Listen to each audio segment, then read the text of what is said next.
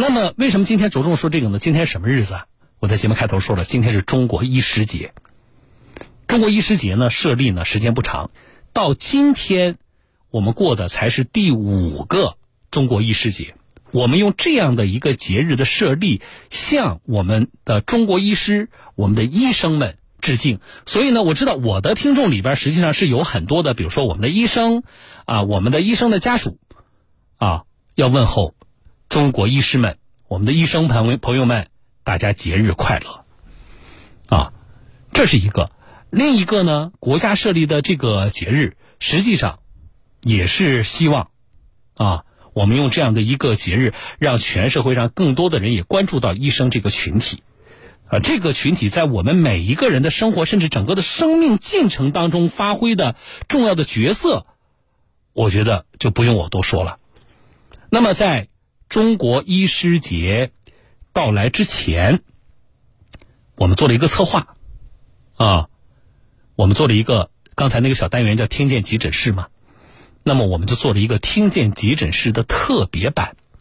我们的呃记者，我们的编辑、主持人深入到各家医院的急诊室里边，我们用声音采集的方式记录下来了这些医院急诊室，特别在接诊的时候。那个过程当中惊心动魄的一幕一幕，同时在这个过程里边，啊，我们更真实的展现了急诊科医生到底是一群什么样的人，啊，他们日常在干些什么，他们对于自己的工作，他们对于患者处理自己跟患者之间的关系等等这些问题上，他们真实的想法是什么？我们记录超过五千分钟的。这个即时的录音，然后浓缩成了啊一部声音纪录片《听见急诊室》。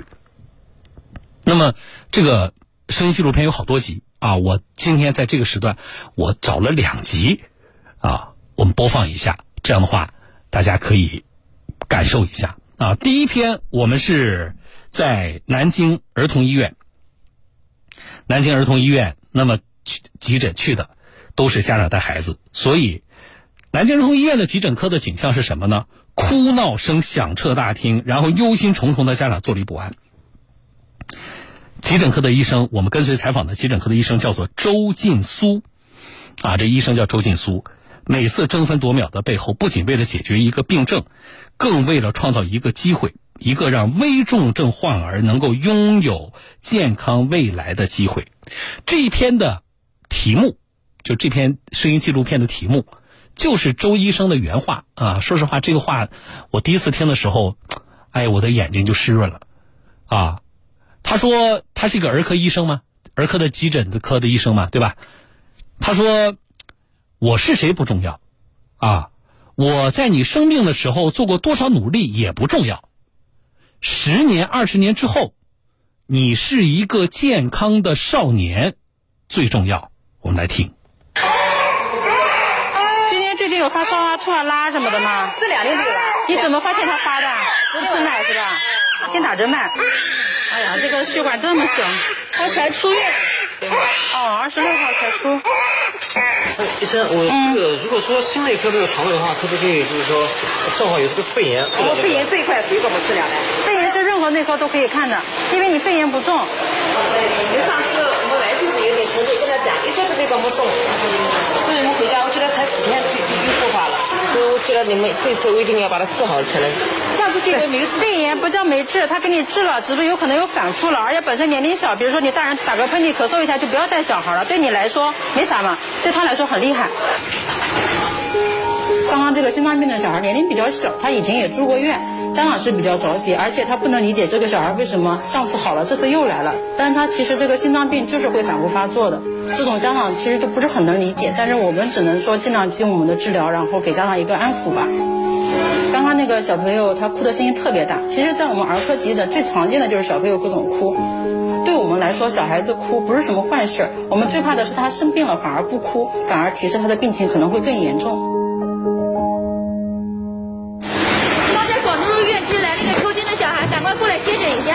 工人们，工人们，醒一醒，躺下来，躺下来，看一下，我们看一下眼睛，刚刚反应还好。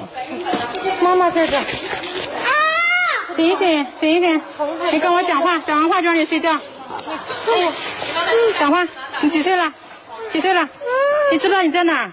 不要动！不要动！你讲话，讲话了就不动。这个谁？看他，这个是谁？看他。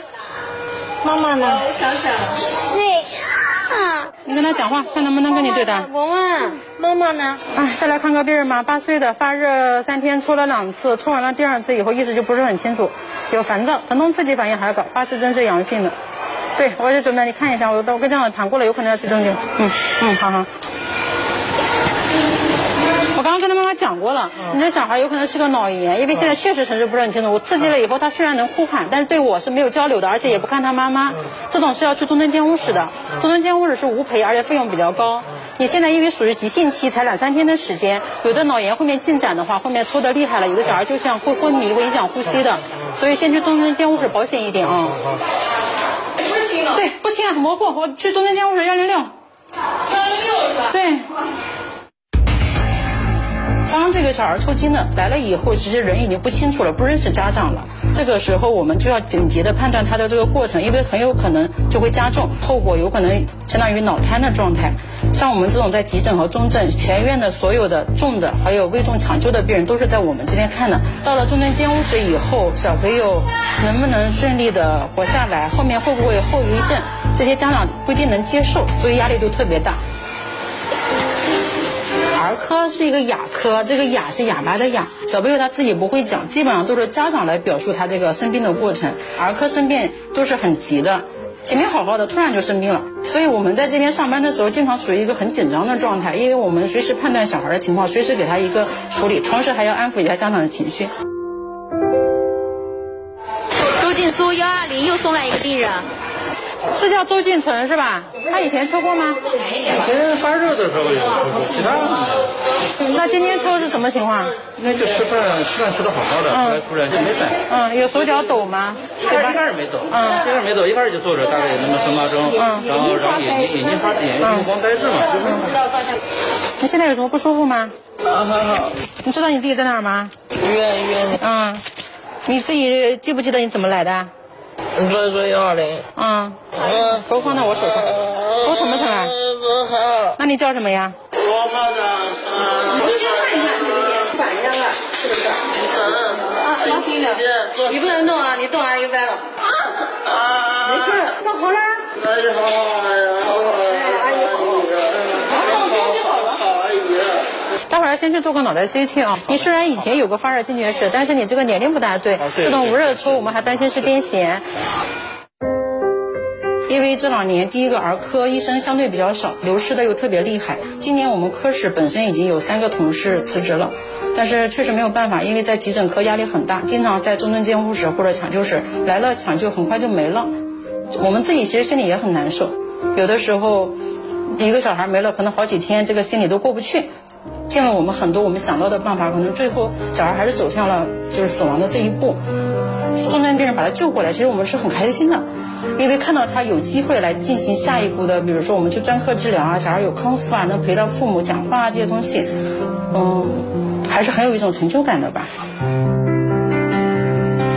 觉得儿科医生和患者之间是一种很奇妙的关系吧。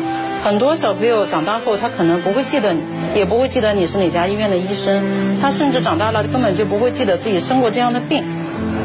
可能很多人会说这样的付出回报太少了，但是我反而觉得这是我们儿科医生身上一种很纯粹的东西吧。你不用记得我是谁，我是谁不重要，我在你生病的时候做过多少努力那也不重要。十年、二十年后，你是个健康的少年，这个才是最重要的。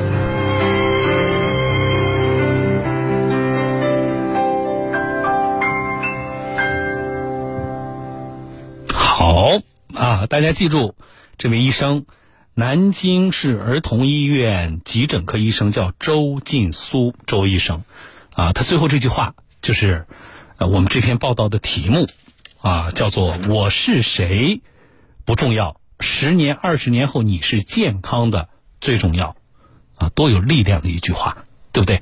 好。慧慧啊，给我发信息说：“谢谢小东老师特呃特别的节日特别的祝福。”慧慧应该是我们一位医生，是吧？祝您节日快乐啊！然后志青松给我发了一个信息，他说：“我觉得医生的工资应该更高一点。”对，特别是儿科医生啊，我们的报道里呢并没有涉及到啊这个医生现在的工资水平是什么样的，但是我在节目当中挺长时间之前了啊，我跟大家说过一个媒体的调查。就是我们现在面临的状况是什么呢？儿科医生紧缺，就本来啊去学儿科，然后最终走向工作岗位到儿科到儿童医院工作的医生的数量就是很少的。这个少呢是对比其他科室的这个医生啊，儿科其他领域的，那么儿科医生本来就是少的，这是第一。第二，儿科医生流失严重。报道里其实也谈到了这一点。啊，这不是说南京儿童医院，这是行业的普遍现象。可是我要问，儿科医生重要吗？您告诉我，儿科医生重要吗？听了刚才的这个报道，如果你们家孩子现在是是五岁以下，甚至七岁以下的家长，可能有特别深的感触。啊，你自己生个病，你都你都未见得这么着急，可是孩孩子生个病试试看呢？就是在家长的这样的担心焦急之下，那你要想象，一个儿科医生面临着大半夜突然送到急诊科啊，救护车送来的，担架推进来的，甚至意识不醒呃意识不清的这样的一个生病的孩子，这个儿科医生他要承担多大的压力，他有多么紧张啊！而我们也了解了一下，比如说在南京，儿科医生的这个工资水平。啊，我不说具体的这个数额，因为我了解的可能也未必是能够精确那么精确啊。但是我大概呃了解了一下这个水平，我可以这么告诉大家，一定比大多数人想象的是要低的。你可能觉得，哎，医生的收入，医生这么重要，对不对啊？医院那么有钱，呃，医生的收入还能低吗？那我可以告诉大家，就是可能要比很多人想象的低啊，比。我自己的感受比我不不仅是比我想象的低，是比我想象的低很多。那么，这个行业我刚才说儿科医生流失那么严重，那这个行业重要吗？让一个行业或者让一个工种有越来越多的人啊来从事，可能有很多个维度。啊，整个的这个行业的建设、行业的规则、啊，行业的整个的生态的培育等等很重要。但是这里我觉得有一点一定是不能够忽视的，就是从业者的收入。如果他们的收入不高，可是他们承担着巨大的呃责任，甚至一定程度上来说是风险啊，那么我觉得就会出现啊这个。这个行业的从业者流失严重的情况啊，所以有听众说，我觉得医生的工资应该高一点，我赞同，特别是儿科医生。好了，那很多人都说听哭了是吧？是很感动啊，特别周医生最后那句话，我说特别有力量啊。我们这次的声音纪录片啊有好多篇啊，我进一组广告时间不长，稍后我再来播放另外一篇。